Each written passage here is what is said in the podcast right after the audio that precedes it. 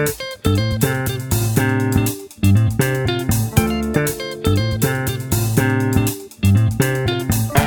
à tous, je suis Makena, auteure BD et illustratrice jeunesse. Bienvenue dans mon podcast L'art du désapprentissage, le podcast qui aide les artistes et créatifs à libérer leur créativité. Comme le disait notre cher ami Yoda, tu dois désapprendre ce que tu as appris. Voyons voir ce qu'on peut désapprendre dans l'épisode d'aujourd'hui. Alors le sujet du jour, c'est une question. Êtes-vous vraiment un artiste? J'ai très souvent entendu cette question posée et euh, j'ai souvent vu les gens se prendre la tête pour savoir s'ils sont vraiment des artistes, espérant peut-être que ça légitime leur envie de créer. Personnellement, je me suis jamais posé cette question. J'ai toujours aimé dessiner depuis l'enfance et finalement, j'ai jamais arrêté. Pour moi, pratiquer mon art, mes arts, le plus souvent possible, c'était ça qui était important. Je me suis jamais questionnée sur ce que les autres pensaient de moi, ni comment ils me voyaient. J'en avais clairement rien à faire. Parce que finalement, quand je crée, je suis seule face à mon art. Et c'est comme ça que j'aime créer. Et toutes les fois où j'ai incrusté des personnes extérieures dans mon processus créatif, c'est là où les choses se sont gâtées. Et où je me suis sentie tellement dépossédée d'une partie de moi-même que j'ai développé des blocages. Quand j'ai commencé à mettre au premier plan l'opinion des autres, ça a été le début de la fin. D'ailleurs, pour exemple, quand j'ai créé ma BD Rodam Willows, c'est une BD en fait que j'ai auto-éditée, donc je suis passée par une campagne de financement participatif pour, payer les impressions. Donc la BD n'était pas finie et euh, je me suis dit bah je vais faire une campagne euh, pour bah, pour euh, récolter l'argent pour, pour faire les impressions. Mais je pensais pas du tout que ça prendrait autant de temps à finir je pensais que ça allait me booster justement cette campagne parce qu'elle s'est quand même très bien passée. Mais en fait, j'ai été bloquée de fou. J'avais jamais été. Enfin, j'avais déjà été aussi bloquée euh, en, est, en m'étant mise en professionnel. Mais je pensais pas? être bloquée une fois que j'avais finalement une espèce de validation de la part des autres. Parce que le fait que autant de personnes m'aient suivi dans ce projet avec ma BD, bah, c'était aussi quand même une, validation extérieure qui aurait dû, entre gros guillemets, normalement me booster et me permettre de prendre confiance en moi et de ben, mener à bien mon projet. Je mets des très très gros guillemets parce que ce truc-là de, d'attendre des autres qui, qui nous valident, en fait, personnellement, moi, c'est ça qui me plombe. Et donc, vous me demanderez, quel est le rapport entre ce que je viens de dire et le fait de se demander si on est vraiment un artiste? Et pourquoi je parle de ça? Parce qu'en fait, c'est de ça qu'il s'agit, des autres. Moi, c'est comme ça que je l'ai compris en tout cas. Et dans mon expérience personnelle, c'est comme ça que ça se traduit, finalement. Parce que, si vous me suivez bien, quelle est l'importance de savoir si on est vraiment un artiste, si on est tout seul au fond de sa grotte, en train de créer en mode ermite de la forêt? On est d'accord? Aucun. Le seul intérêt de savoir si on est bien un artiste ou non, c'est pour se distinguer par rapport aux autres. Et finalement, rentrer dans une case rigide, délimitée et cloisonnée pour nous. Par contre, attention, interdiction formelle de déborder de cette mini-case. En gros, tu peux créer, mais uniquement dans ta case de mini-pouce. Et donc, pour être vu comme un vrai artiste, il faut respecter plusieurs critères, dont voici quelques exemples.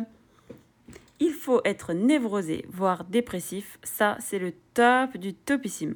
Les artistes torturés, la société, elle, kiffe trop ça. Il faut aussi se sentir incompris et se sentir frustré de la rondelle dès qu'on crée. Parce que ça, c'est aussi euh, quelque chose qui, bah, qui est proche de la dépression. Hein, parce que quand on se sent incompris, bah, la dépression n'est pas très loin, à force en fait. Et surtout quand on est en train de créer quand on est dans son art, c'est quelque chose de très intime. Donc le fait de se sentir incompris dans quelque chose qui sort de nous, c'est comme si en fait on se mettait à nu euh, face aux, yeux du monde et que les gens ne nous comprenaient pas. Ça remet limite en question toute notre identité. Donc Donc ça peut provoquer de la dépression. Un autre critère, pour être considéré comme un vrai artiste, il faut créer des œuvres cheloues. Plus c'est biscornu, mieux c'est. vous direz pas le contraire. Est-ce que vous avez vu certaines œuvres d'art contemporain dans des musées ou ailleurs, je sais pas moi, la première fois que j'en ai vu, j'étais là, mais what the fuck Qu'est-ce que c'est que ces crottes de nez sur une toile? Je ne comprends pas. Quel est le message? Donc voilà. Après, au final, vu que l'art est censé être subjectif, finalement, est-ce que l'art est dans l'œil de celui qui regarde? Je sais pas. Mais bon, enfin, tout peut être art apparemment, je sais pas. Ça, c'est des questions euh, qui mériteraient trois heures de réflexion philosophique si on avait que ça à faire, mais c'est pas le cas. Voilà, voilà. Il faut aussi être fauché comme les blés, parce qu'un artiste riche, ça va pas la tête ou quoi? Un artiste qui crève la dalle, ça oui, c'est validé par la société. Donc voilà, plus t'es pauvre, mieux c'est. C'est vraiment hallucinant quand même ce qu'on nous met dans la tête. Et la liste, elle continue en plus. Hein. Pour être considéré comme un vrai artiste, il faut être un asocial et détester la compagnie des autres. Donc en gros, si on est un no-life, c'est perfectissimo. Un artiste qui a des amis n'est pas un vrai artiste, sachez-le. Il faut aussi avoir des blocages artistiques et plus on en a, mieux c'est. D'ailleurs, l'expression syndrome de la page blanche a bien été inventée pour nous faire croire que c'est normal d'être bloqué. Franchement, j'ai découvert ça. Euh, moi, j'ai découvert les blocages à partir du moment où j'ai voulu être artiste professionnel. Avant ça, j'avais pas du tout de mal à créer. Dès que j'avais envie, je me, mettais devant ma feuille, je dessinais. Quand j'avais plus envie, j'arrêtais, je faisais autre chose. C'était aussi simple que ça. Il n'y a pas plus de questions à se poser normalement. Mais bon, je sais pas. Des fois, il y a des, des connexions bizarres qui se font dans le cerveau et voilà. Donc, un autre critère pour être considéré comme un vrai artiste, il faut également avoir son abonnement aux montagnes grecques et autres roller coasters émotionnels, jusqu'à parfois même frôler la schizophrénie ça peut vraiment être très flippant. Moi, ça m'est arrivé d'avoir des, euh, des yo-yo comme ça. Euh, c'est vraiment pas la joie, quoi. Enfin, c'est la joie un moment, et puis l'instant d'après, euh, on est là, oh, mais, mais qui suis-je? Dans quelle étagère? Voilà, enfin, le gros cliché de l'artiste, quoi. Ça m'est arrivé d'être vraiment dedans, de cocher beaucoup de cases. Pour être donc considéré comme un vrai artiste, il faut accessoirement être accro à quelque chose, n'importe quoi. Alcool, drogue, médoc, bouffe, sexe, entourez votre addiction préférée. Un vrai artiste est aussi un hypersensible, toujours à fleur de peau et ou susceptible, dans la logique de l'artiste incompris qui vit en même temps son art à travers le regard des autres, de son public, s'il en a déjà un. Il n'en a pas toujours d'ailleurs, puisqu'il est incompris, donc euh, s'il est incompris, il n'a pas de public, mais il est à la recherche d'un public, donc il va créer des œuvres qui sont censées plaire, mais finalement quand il fait ça, il est plus dans sa entre guillemets mission d'artiste, puisqu'il est plus un simple canal qui crée ce qu'il a à l'intérieur. Voilà. Et pour être un vrai artiste, il faut créer dans la douleur. Plus on souffre en criant, plus l'œuvre est réussie. Enfin, ouais, c'est ce qu'on essaie de nous faire croire, avec des exemples tordus, malsains, comme celui de ce pété du bulbe de Van Gogh, qui s'est accessoirement coupé l'oreille en mode normal et qui n'a rien trouvé de mieux à faire que de la peindre ensuite. Tellement logique. Le gars n'avait même pas mal. Il tournait pas de l'œil à cause de la douleur. Et il pissait pas du tout le sang. Je sais pas, enfin, s'il voulait absolument peindre son oreille, il aurait pu prendre un miroir. Je sais pas. Moi, c'est ce que j'aurais personnellement parce que je trouve ça un poil excessif. Mais bon, juste un poil, hein, parce que c'est un artiste, on peut pas comprendre les connexions neuronales de son cerveau, voilà. Hein. Bref, bref, bref. Hein. Tout ça pour dire qu'on nous abreuve vraiment des pires conneries. Et on est censé les prendre en exemple après pour se définir comme un artiste.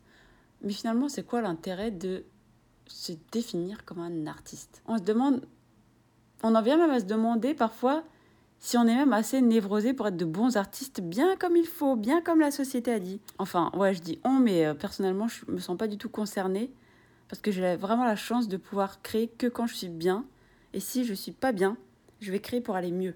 Donc, à la place de Monsieur Van Gogh, si j'avais pas été bien, je j'aurais pas pris un espèce de, j'aurais pas euh, été jusqu'à me couper l'oreille quoi. Je serais pas, je serais allée marcher, j'en sais rien. Il y avait plein de trucs à faire avant de se couper l'oreille. En plus, pour se couper l'oreille, quand même, il faut y aller. Hein, parce que, ah mon dieu, rien que d'y penser, ça me fait mal. Mais je veux dire, c'est pas un truc qui se fait en une seconde, quoi. Enfin, il y a le cartilage et tout. Oh, mon dieu, au secours, ça va faire trop mal. Donc voilà, le gars n'était déjà pas bien de base. Il s'est dit, bah, je vais empirer la chose, quoi. Mais ouais, je, je sais plus, j'avais lu son histoire un peu. Il était quand même déjà. Euh, il était déjà bien attaqué, quoi. Donc, euh, donc voilà. Et après, finalement, en plus, le pire, c'est qu'avec des exemples comme ça, il y a certains créateurs qui vont penser qu'ils doivent se mettre mal et ils vont commencer à sombrer dans, dans leurs addictions s'ils en ont, ou en trouver s'ils en ont pas pour pouvoir créer quelque chose qui vaille le coup à leurs yeux. Parce que j'avais entendu ça, je crois, peut-être dans une série, je crois. C'était un artiste euh, qui était bloqué et il se droguait. Je sais plus s'il prenait des médicaments ou de l'alcool ou je sais plus trop quoi. Et en fait, euh, son mental était tellement puissant que le seul moyen qu'il avait trouvé pour le faire taire, c'était de se droguer ou de boire. Enfin, je sais plus c'était quoi son addiction. Mais en fait, c'était de s'adonner à son addiction et dans ce laps de temps, il créait en fait. Et j'étais là, what? Qu'est-ce que c'est que ce truc? J'avais jamais entendu parler de ça et je crois qu'à cette époque, j'avais pas de blocage donc je comprenais même pas de quoi il s'agissait. J'étais là, mais qu'est-ce qu'il raconte? Genre, mec, mets-toi devant ta feuille et puis voilà, c'est tout. Je vois pas euh, qu'est-ce que tu racontes quoi. Et en fait, je pense que c'est la pression qui est mise est tellement énorme que ça nous écrase et finalement, ça bloque. Moi, je me rappelle euh, justement quand je faisais ma BD, en fait, ma peur, je l'ai compris, mais par la suite, et après, une fois que j'ai compris ça, ben, j'ai débloquée, j'ai pu faire ma BD en un mois et demi, euh, voilà, enfin, la finir assez rapidement. Mais le truc, c'est que ma peur par rapport à ma campagne en fait de financement participatif et la création de ma BD, eh ben, les gens avaient déjà payé en fait avant de savoir euh, ben, ce qu'ils allaient acheter quoi. Et la peur que j'avais, c'était, je voyais des gens mécontents et il disait Ah ouais, en fait, tu nous as vendu du rêve. Euh, vas-y, moi, je vais te rembourser. Euh, rembourse-moi, là, c'est nul ce que tu as fait. C'était pas du tout ce que tu avais promis. Et c'est ça qui me bloquait. Je me disais Mais en fait, ma BD, l'histoire que j'ai faite n'est pas assez bien par rapport aux attentes des gens. Sauf que les gens n'avaient pas d'attente puisque ils ont acheté en fait sur. J'avais fait une vidéo en fait pour présenter le projet et c'est là-dessus, c'est ça qui les a convaincus finalement. Ils achetaient pas vraiment la BD en elle-même, ils achetaient c'est même pas ils achetaient en fait, c'est ils contribuaient à soutenir mon travail finalement. C'est ce que des amis m'ont dit récemment, c'est on n'achète pas ta BD vraiment, on, on te soutient financièrement. Là, je parle plutôt dans les campagnes hein, de financement participatif. Hein. C'est pas des gens qui me donnent de l'argent comme ça. Tiens, 1000 euros. Euh. Quoi que ce serait cool. Hein. Mais non, c'est plutôt dans, les, dans les campagnes parce que moi, c'est toujours après des campagnes, je me retrouve bloquée parce que je me dis ah mais les gens ils vont pas aimer ce que j'ai fait, gna. Et en fait, ce que mes amis m'ont dit c'est on n'achète pas la BD, on achète déjà on achète ce que tu fais, peu importe ce que c'est, parce qu'on aime ton travail, on aime ton style, on aime ton travail, donc c'est ça qu'on achète, peu importe la BD, voilà, et surtout on te soutient par ce geste. Donc c'est limite si euh, finalement si je promettais rien au bout, il y a des gens qui, euh, qui accepteraient quand même de euh, donner de l'argent. D'ailleurs, je vais peut-être ouvrir un Tipeee, hein, si c'est comme ça. Ou un Patreon. Mais voilà, il y a des gens, ils sont là juste pour soutenir financièrement et ils s'en fichent un peu finalement de ce qu'il y a derrière, de, la contrepartie en fait. Donc voilà, c'est plus ça. Je ne sais pas pourquoi je suis partie là-dedans, mais ouais, en tout cas, euh, voilà ce qu'on m'a expliqué. J'ai dit, bah oui, en fait, finalement, c'est vrai.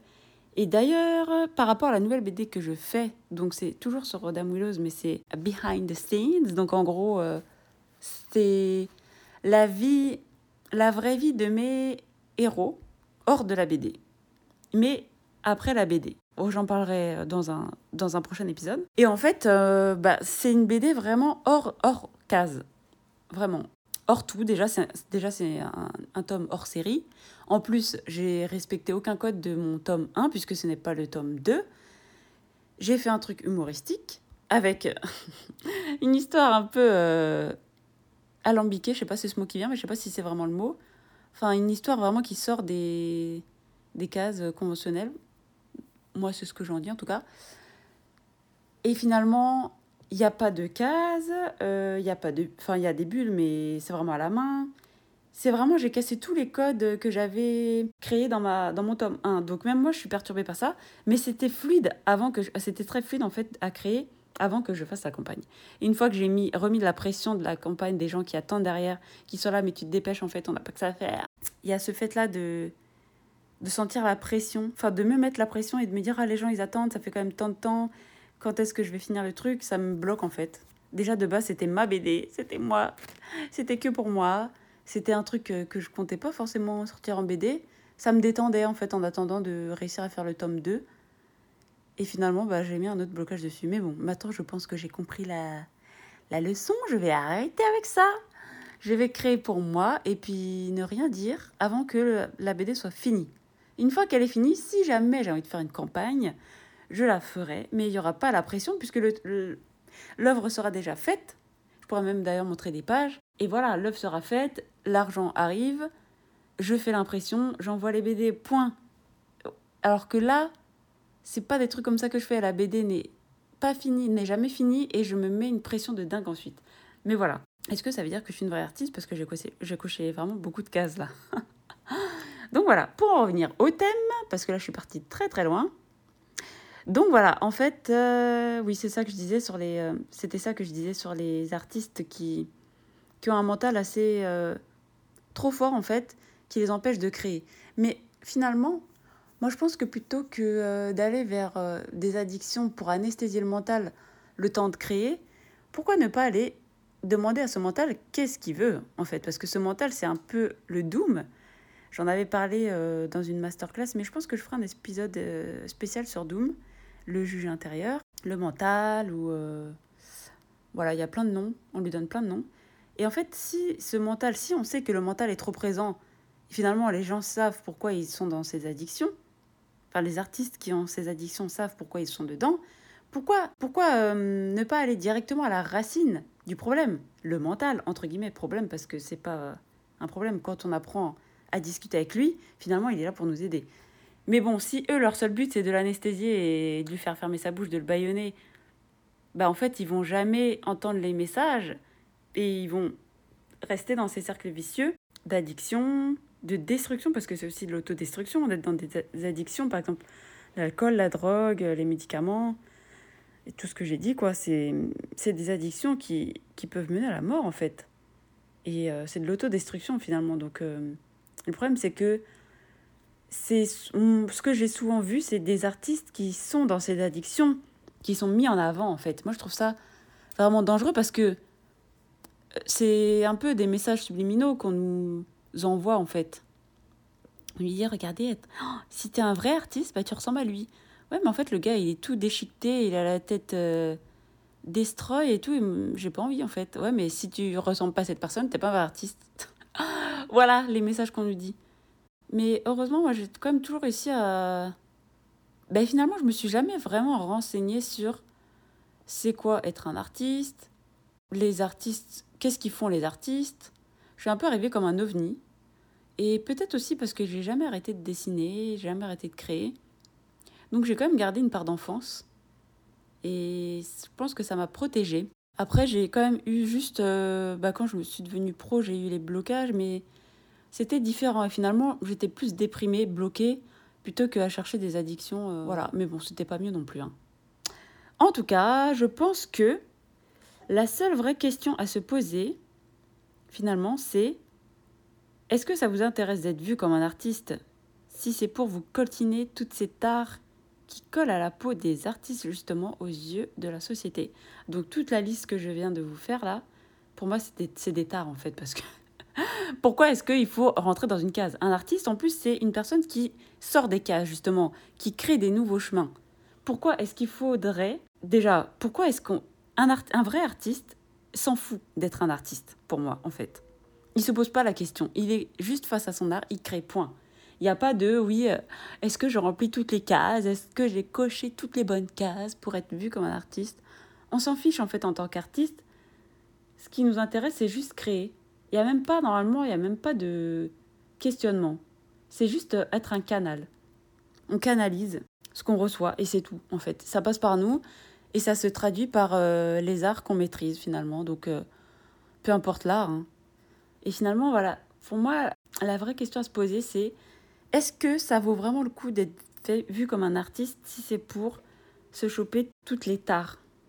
Hum, Personnellement, je trouve que non. Mais après, chacun euh, voit midi à sa porte, comme dirait ma mère. Personnellement, ça me va très bien de ne pas être vue comme une artiste. Personnellement, ça me va très bien de ne pas être vue comme une artiste et de pouvoir continuer à créer comme je suis, sans me poser de questions. Donc voilà, c'était mon avis sur ce sujet. Merci à vous de m'avoir écouté et à bientôt dans le prochain épisode.